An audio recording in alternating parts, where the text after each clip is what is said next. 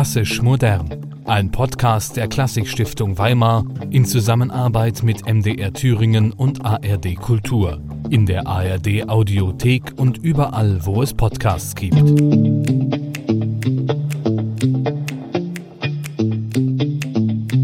Herzlich willkommen zurück zu einer neuen Folge Klassisch Modern, der Podcast der Klassikstiftung. Liebe Sophie, ich bin ja schon etwas enttäuscht. Ich habe gedacht, ich sehe dich heute mit dem Bubikopf. Ja, da habe ich wieder ein bisschen zu viel erzählt. Ja, aber ich, ich muss sagen, fürs Franzenkleid war es mir heute auch ein bisschen zu kalt ja, regnerischen Weimar. Man sagt das immer so schnell. Aber ich habe mir überlegt, vielleicht mache ich das dann zum 200. Bauhausjubiläum. Haha. da, kann, da könnt ihr mir dann gerne alle die Pistole auf die Brust setzen und sagen, jetzt musst du aber. ja, an alle, die vielleicht erst jetzt einsteigen, ähm, sollten wir vielleicht noch mal nach all den Folgen äh, erklären, was wir hier eigentlich machen und wer wir sind. Mein Name ist Sophie Hartmann und ich bin Journalistin und Reporterin beim Mitteldeutschen Rundfunk und neben mir sitzt Stefanie Hock. Und ich bin Redakteurin für Kulturkommunikation bei der Klassikstiftung Weimar. In diesem Podcast widmen wir uns Weimarer Wohnhäusern. Ganz speziell in dieser Staffel schauen wir uns das 100 Jahre alte Haus am Horn an, ein Musterhaus, das das Bauhaus in den 1920er Jahren in Weimar hinterlassen hat, kurz bevor es weitergezogen ist nach Dessau.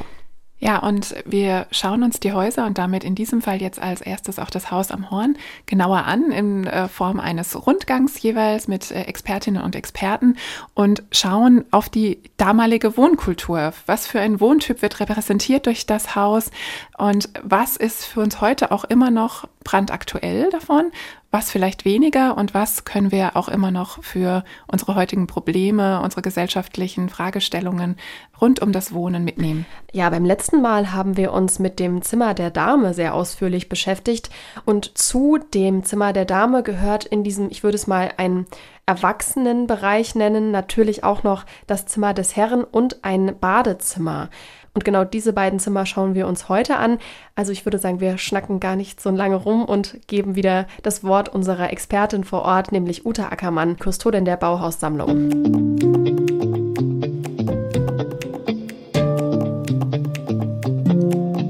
Das Zimmer der Dame und das Zimmer des Herren, also es gibt kein gemeinschaftliches Zimmer für das Ehepaar. Warum haben die nicht in einem Zimmer geschlafen? Ja, das muss man Georg Muche fragen. Es ist natürlich ein Lebenskonzept, für das man sich schon beim Bau des Hauses entschieden hat. Also ich glaube, Muche hat sich da ziemlich viele Gedanken gemacht. Das merkt man auch äh, bei diesem etwas absonderlichen Gang, der zum Bad führt. Denn das Haus ist ja an sich klein und äh, die Räume der einzelnen Personen sind noch mal winziger.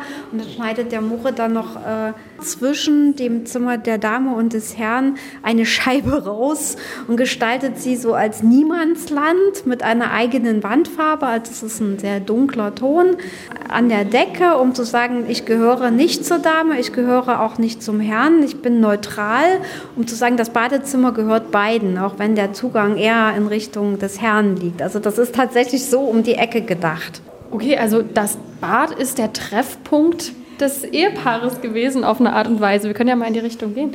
Der Treffpunkt Badezimmer ist ein interessanter Gedanke, den hatte ich noch nicht. Äh, das Badezimmer ist ja auch recht klein, also so ein Luxustempel ist es dann auch nicht, aber es gibt ein Badezimmer. Es ist schon also auf jeden Fall schön. Und, und auch modern. Dusche und Badewanne ja. haben viele Leute heute noch nicht in einem Badezimmer.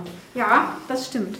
Und eben auch hier mit diesen schön integrierten Lampen an der Decke, wo man also keine extra Installation an der Decke hat, sondern so leuchtende Wandteile, wenn man so möchte. Und hier sehen Sie natürlich auch, dass äh, die Installationen nicht mehr original sind, dass die Wandverkleidungen zum Teil ersetzt wurden mit Dingen, die ähnlich wirken, aber an, in einzelnen Teilen haben Sie hier immer noch das originale Milchglas also Kacheln, wie gesagt, waren sehr, sehr teuer und man hat stattdessen das Walzglas benutzt, was sich auch relativ schnell und einfach reinigen lässt. Das war ja vor allen Dingen der Punkt.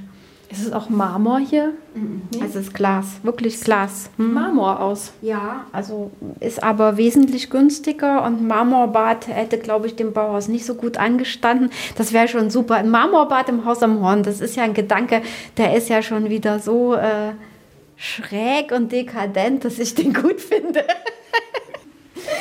Nein, also das war tatsächlich Walzglas und das hat man auch teilweise für die Leisten am Boden verwendet. Das war auch in der Restaurierung ein großes Problem, weil dieses Walzglas gar nicht mehr hergestellt wird und das gibt es auch gar nicht mehr in der Dicke. Das äh, gibt es noch so Reste davon ähm, im Bauarchiv, aber das konnte man eben auch nicht so 100 Prozent wiederherstellen. Ich frage mich gerade, wir waren im Zimmer der Kinder, wir waren im Zimmer der Frau, jetzt ist das Bad. Wo sind solche Sachen, haben solche Sachen stattgefunden wie Wickeln? Ist das auch hier gemacht worden? Nee, es gab äh, tatsächlich auch von Alma Sithof Buscher, die hat einen Wickeltisch entworfen. Der stand zwar nicht im Haus am Horn, aber es gab einen Bauhaus-Wickeltisch. Also mein erster Eindruck, als ich den das erste Mal gesehen habe, habe ich gesagt, das ist ein kollektiver Wickeltisch, weil der die Größe hat, da könnte man, glaube ich, fünf Babys parallel wickeln. Aber das hat im, äh, zum, im Kinderzimmer stattgefunden. Da gab es ja auch einen Waschtisch. Also das Zimmer war mit Wasser ausgestattet. Muss es ja auch, weil es ist ja wirklich relativ weit vom Bad auch weg. Ja, es ist weit vom Bad weg und ich glaube, das war damals doch alles noch ein bisschen mehr getrennt, als das heute üblich ist. Wir gehen mal weiter ins Herrenzimmer. Auch das ist ja wahnsinnig spartanisch eingerichtet, noch, noch spartanischer eigentlich als das der Frau, weil dieser tolle Schminktisch nicht dabei ist. Warum war man so schlicht und so minimalistisch. Also ich glaube, das ganze Haus, vor allen Dingen auch die Möblierung ist ein Statement, also gegen das überbordende, die überbordende Gestaltung der großbürgerlichen Wohnungen. Es geht auch um die Frage, wie viel Platz brauchen wir und wofür.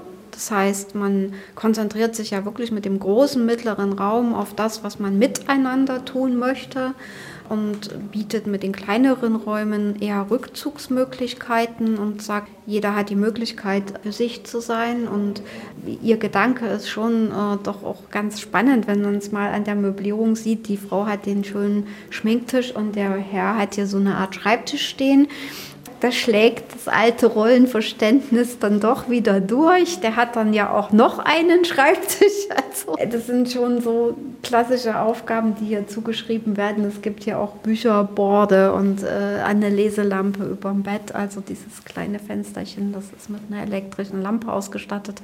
Also warum war man so spartanisch? Äh, ja, man hat über Bedürfnisse nachgedacht und auch über die Frage, naja, was dann zukünftig beim Bauhaus der Slogan war, äh, Volksbedarf statt Luxusbedarf. Das ist hier noch nicht aktuell. Das ist ja unter Gropius nicht der Spruch. Da geht es ja erstmal um Kunst und Technik, eine neue Einheit. Aber es geht natürlich dahin, wie kann man sich beschränken und was braucht man wirklich notwendigerweise. Und da investiert man dann lieber in ein Badezimmer und in eine vernünftige Küche, anstatt in riesenrepräsentative Räume, die auch ja, geputzt werden müssen. Man muss sich um die Dinge, die man besitzt, ja auch immer kümmern.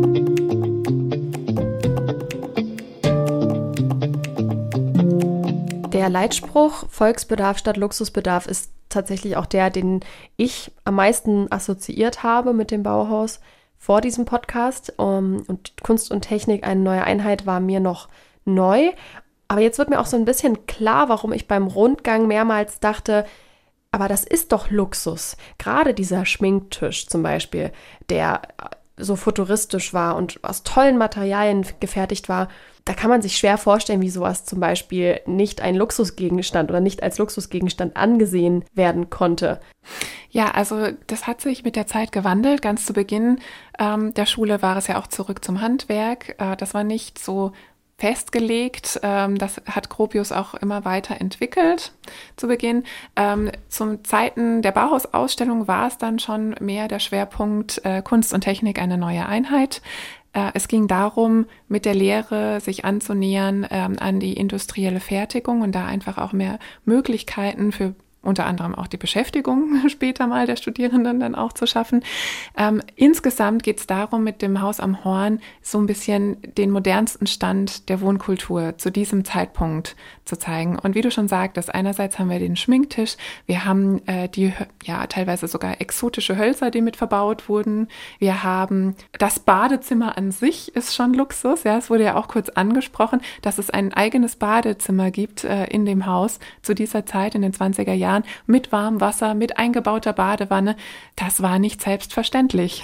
Also im, im Osten war es ja schon noch bis in die 80er, Ende der 80er üblich, dass zum Beispiel auch ein, ein Badezimmer oder eine Toilette draußen auf dem Flur war und sich teilweise sogar geteilt wurde. Genau, oder das klassische Plumpsklo im Garten, wo man sogar auch in der Nacht äh, noch raus musste, um die Notdurft zu verrichten. Es ist auch so, dass eigentlich die Waschschüssel noch gang und gäbe ist. Die Bauhausstudierenden haben auch äh, häufig eher die öffentlichen Badeanstalten oder die öffentliche Badeanstalt, das Schwanseebad, äh, zu dem Zeitpunkt genutzt, um äh, duschen zu gehen, um sich zu waschen. Und wenn man das natürlich dann in Relation sieht, merkt man, dass das Haus am Horn schon aus viel Luxus besteht, tatsächlich. Also das ist nicht Luxus für alle. Es hat ja mit dem Anspruch nicht geklappt, äh, da doch recht kostengünstig ein Muster zu schaffen für Einfamilien zu der Zeit. Was auch ganz besonders ist, ist, dass ja das ganze Bad aus weißem Opakglas war, also mit Opakglas ausgekleidet. Das musste dann teilweise 1999 wieder rekonstruiert werden. Und ich möchte euch auch einen kleinen Tipp geben, wenn ihr das Haus am Horn besichtigt. Es ist eigentlich nur ein Detail, an dem man meistens vorbeigeht, nämlich die Türklinke der Badezimmertür das ist noch ein Originalentwurf von Walter Gropius. Und wo wir gerade bei den ganz persönlichen Empfehlungen sind, ich habe auch ein lustiges Detail entdeckt. Ich bin, das habe ich jetzt schon, glaube ich, ein, zwei Mal im Rahmen dieses Podcasts auch gesagt, sehr groß. Und die Toilette im Badezimmer lässt sich im Prinzip als großer Mensch gar nicht benutzen, weil nämlich die Tür sich nicht schließen lässt die Beine sind nämlich im Weg. Das ist mir auch schon aufgefallen. Das ist eine richtige Fehlkonstruktion. Ähm, da muss man dann einfach alleine das Bad benutzen und einfach die äußere Badezimmertür nehmen und nicht nochmal die separate Tür zum, zur Toilette. Aber das ist wirklich etwas seltsam. Und auch noch eine große Bitte an euch, weil es äh, da wohl in der Vergangenheit auch schon Verwirrung gab. Wir haben ein Schild äh, auf der Toilette stehen. Das ist wirklich nur ein Ausstellungsstück. Es ist heute nicht mehr zu gebrauchen. Okay, also wie bei Ikea. Da muss man die Leute extra darauf hinweisen, offensichtlich. Anscheinend, ja. Gab es da ein paar Unfälle schon. Ja, liegt vielleicht auch ein bisschen daran, dass man schnell vergisst, dass man sich in einer Ausstellung befindet, wenn man so da durchspaziert. Das ist wirklich wie eine bewohnte Wohnung. Das Einzige, was immer mal noch daran erinnert oder es einem zurück ins Gedächtnis ruft, sind diese Texttafeln natürlich und ein besonderes Element in der Ausstellungskonzeptionierung, die Linienmöbel. Und die Person, die auch maßgeblich diese Idee mitentwickelt hat, ist Anke Blüm, unsere nächste Expertin und Gesprächspartnerin.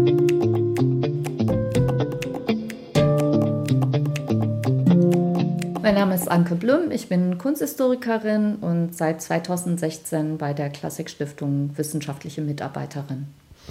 2019 wurde das Haus am Horn saniert und äh, als Museum umgebaut, ist seitdem auch für Besucher wieder zugänglich.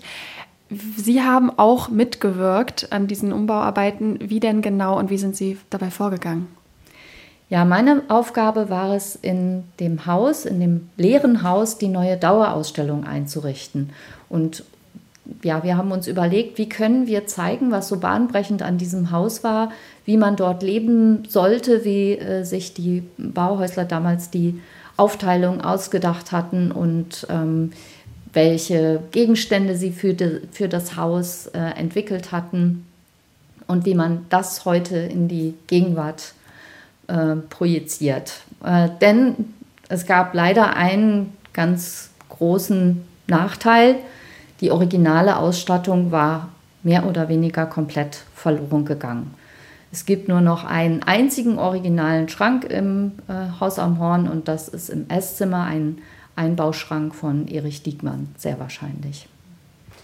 Sie haben aufgrund dessen wahrscheinlich eine sehr interessante konzeptionelle Entscheidung getroffen, nämlich die teilweise nur die Umrisse der Möbel darzustellen. Andere wiederum wurden rekonstruiert. Warum genau hat man das nicht bei allen Möbeln gemacht?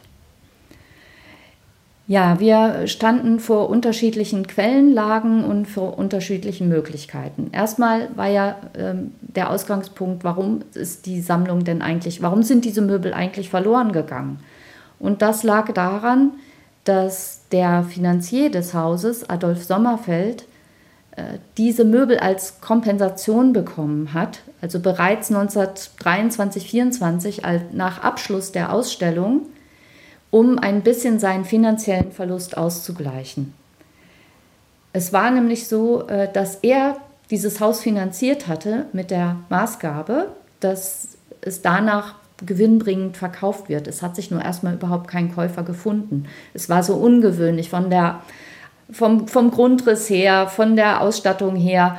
Gut, also Adolf Sommerfeld hat quasi die komplette Einrichtung bekommen und wir wissen einfach nicht, was damit passiert ist. Er war jüdischer Herkunft und nach 33 ist er geflohen. Vielleicht hatte er die Möbel in Berlin eingelagert, vielleicht äh, hatte er sie mitgenommen. Wir wissen es einfach nicht. Diese Spuren gehen eben erstmal ins Leere. Aber wir haben Glück mit zwei Schränken oder zwei Möbelstücken.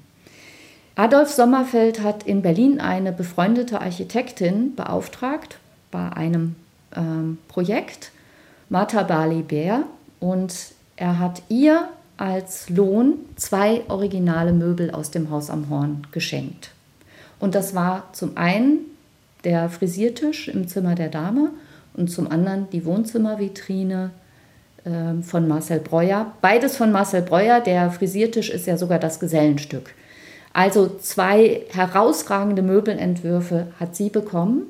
Und dort in der Familie hat sich das bewahrt, obwohl sie es teilweise sogar abgesägt haben. Also leider waren sie in einem nicht so guten Zustand, sind dann aber der Stiftung Bauhaus Dessau angeboten worden. Die hat es in den Bestand genommen und hat das fachgerecht restaurieren lassen von einem Architekten Gerhard Oschmann. Und Gerhard Oschmann konnten wir gewinnen, 2019 diese beiden Möbel nochmal exakt bis auf den Millimeter genau so zu rekonstruieren, sodass sie heute wieder also als Rekonstruktion im Original, also äh, am Originalplatz bewundert werden können. Die Originalmöbel selbst sind aber in der Stiftung Bauhaus Dessau jetzt im Museum untergebracht. Also das war die eine Möglichkeit. Wir haben eben zwei Möbel rekonstruieren können, weil sie auf wundersame Weise sich in der Stiftung Bauers Dessau erhalten haben. Und über die anderen Möbel wissen wir einfach nichts. Wir kennen nicht die genauen Maße, wir kennen nicht die genauen Hölzer, wir kennen nicht die genauen Textilien. Das heißt, alles, was wir hier machen würden, wäre ziemlich viel Fantasie. Und das wollten wir einfach nicht. Wir wollen ja nicht etwas zeigen, ähm, rekonstruieren, was es gar nicht mehr gibt, sondern die Besucher sollen auch gleichzeitig sehen, hier ist etwas, was nicht mehr so war, was, was nicht mehr so ist, wie es war, aber ähm, so kann man es sich vorgestellt haben. Also ähm, diese Umrissmöbel zeigen einerseits, wir wissen es nicht und andererseits, so kann es gewesen sein und jetzt lass deine Fantasie spielen und stell dir vor, wie man hier wohnen konnte. Wird denn trotzdem noch versucht, an die anderen Möbel irgendwie ranzukommen? Ich stelle mir das wie so ein kleines, äh, wie so einen kleinen Krimi vor, diese Spuren zu verfolgen bis in die 30er hinein, oder ist das hoffnungslos? Man ist da einfach auf Glück angewiesen, ob sich davon nochmal irgendetwas finden wird.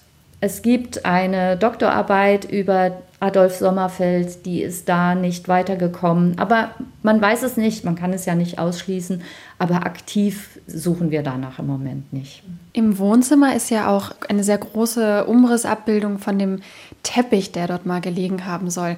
Von dem es ja, wenn ich richtig äh, mich erinnere, auch eigentlich Fotos gibt. Warum hat man den nicht rekonstruieren können?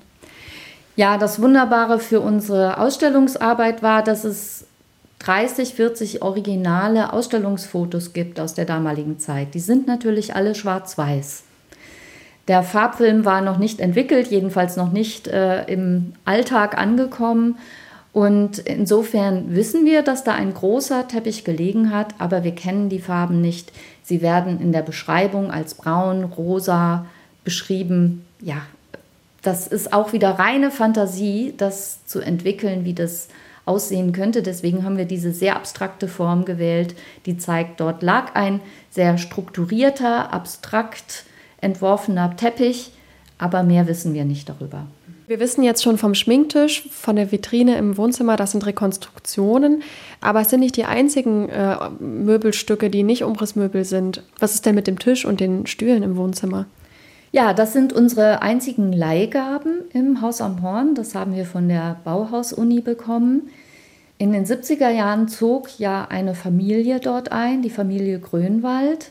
Und äh, die haben die Moderne für sich auch bewohnbar gemacht und äh, in den Werkstätten der Bauhaus-Uni oder der damaligen Bauhaus-Uni äh, einen Tisch und zwei Lattenstühle in Auftrag gegeben und die konnten wir eben jetzt fürs Haus am Horn gewinnen. Das heißt, das sind Rekonstruktionen der 70er Jahre.